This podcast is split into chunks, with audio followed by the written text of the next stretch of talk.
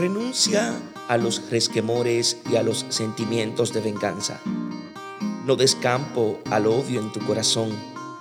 Desplaza toda repulsión contra los que te incomodan. Niégate a intoxicarte con el rencor.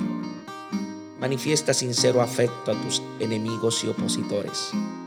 No obstante tus imperfecciones, tú mismo eres objeto del amor infinito de Dios amor. Cada noche antes de acostarte, da gracias en tu corazón a quienes en el día han sido bondadosos contigo. Y así en un clima de paz y armonía, florecerá en ti una espontánea y apacible sonrisa de amor.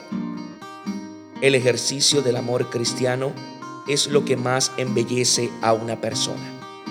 Dios os bendiga en sabiduría y en santidad.